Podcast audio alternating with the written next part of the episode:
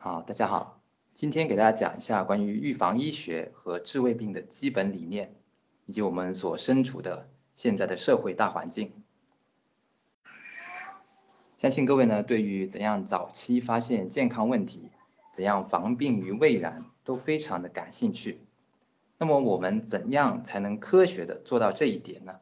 在这里，首先我分享两个预防医学的基本的理念。第一个叫做关于健康的生命全程路径，请大家看这样一张图。在这张图上面，从左到右呢是一个生命全程的时间轴，从我们出生到成长到壮年，一直成年老年。这样一个时间，那么在纵轴上面呢，是呃两种健康曲线，比较低的一个呢，最终走向了健康状况差这样一个结果；比较高的一条线呢，最终是走向健康状况好。但是呢，在这个过程当中，我们看到有很多的箭头，这箭头分成两种颜色，一种呢代表是有利于健康的健康保护因素，另外一种呢代表。啊，对健康不利的危险因素，它们共同在发生、发挥着作用。所以这里告诉我们，看待一个人一生的健康，其实呢总是会有正面的因素，也会有负面的因素的。但是究竟最终哪个走向了啊一个主导的地位，那么我们是要综合着来看。比如说从早期一直到啊后期。在这过程当中，总有我们不注意的时候，但是最重要的地方是我们能够全程都贯彻这样一种预防的和一种保健的理念。所以呢，这里是时间的维度，另外还有一个叫空间的维度。我们每一天哈会在家里，会去工作，呃，会外出到公共场所，到社区，就是说我们会在不同的。场所之间切换，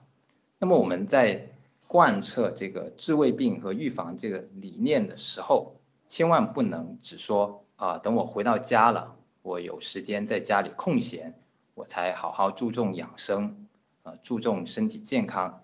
啊，这实际上是非常不科学。也就是说，无论在任何一个场所，必须是一个贯彻始终的。如果我们自己把它割裂开来，只选择在某地啊，去完成这样一件事情。那么在其他更多的时候，在更多的地方的时候，我们没有做到全面的注重，就会达不到预期的效果。所以呢，以上这个就叫做健康的生命全程路径，包括时间、空间。有了这样一个观点，我们就不会片面的看待啊，我们是怎样去做到预防，一定是要全面的去看待。然后第二个理念。叫做以人为本，以人为本是整个预防医学它提倡的一种服务模式。大家可能呢会听起来像这是一个口号，但实际上，当我们认真去想，怎样才能做到以人为本，它必须是有一整套的制度去贯彻的。那么这就涉及到整个我们社会的医疗环境的问题。真正能够做到以人为本，就是根据每个人提供相应有效的措施。实际上，它靠的是什么呢？靠的是一个很强有力的基层卫生服务体系。如果大家对这个不太熟悉的话，你可以这样理解：我们现在在做的这个就是基层公共卫生的一个事情。请大家看一下下面这张图，关于右边的部分，就是我们每一个人从大的来讲，在个人预防。和治胃病这个事情上，我们所能做的，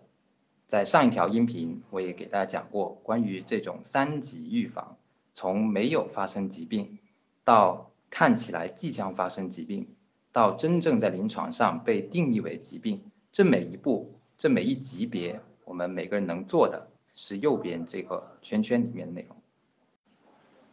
然后今天重点讲一下左边，也就是我们这个社会能为我们提供些什么。虽然看起来这是执政者的事情，好像我们自己做不了什么，但是在一个什么样的环境下，我们能获取到什么样的资源，这是我们很有必要去了解的。给大家普及一下我们国家的卫生工作方针，你听一听：以基层为重点，以改革创新为动力，预防为主，中西医并重，将健康融入所有政策，人民共建共享。这里怎么预防为主呢？我们都知道啊，我们有病了可以去医院，医院负责给我们治好这个病，这个大家都没有问题。但是我们想要预防了，你想你要到哪里去寻求措施和帮助呢？这就是我们刚才提到的基层公共卫生系统了。在一个理想的情况下，我们国家呢是要将目标定为建设一个由全科医生和家庭医生主导的、触及到每一个居民的这样一个预防和早期健康管理这样一个体系。那么，请各位。想一想，看一看你身边的家庭医生和你所对应的啊健康管理和全科医生在哪里呢？你跟他们联系上没有？他们给你建档了没有？他们对你健康有没有实行了监测？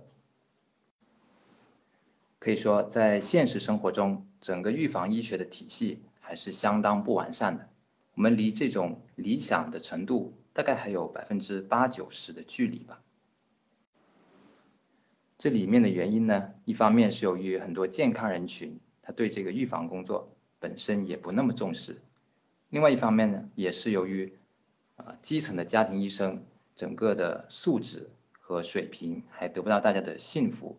大家天然的会倾向于去对接三甲医院的大医生。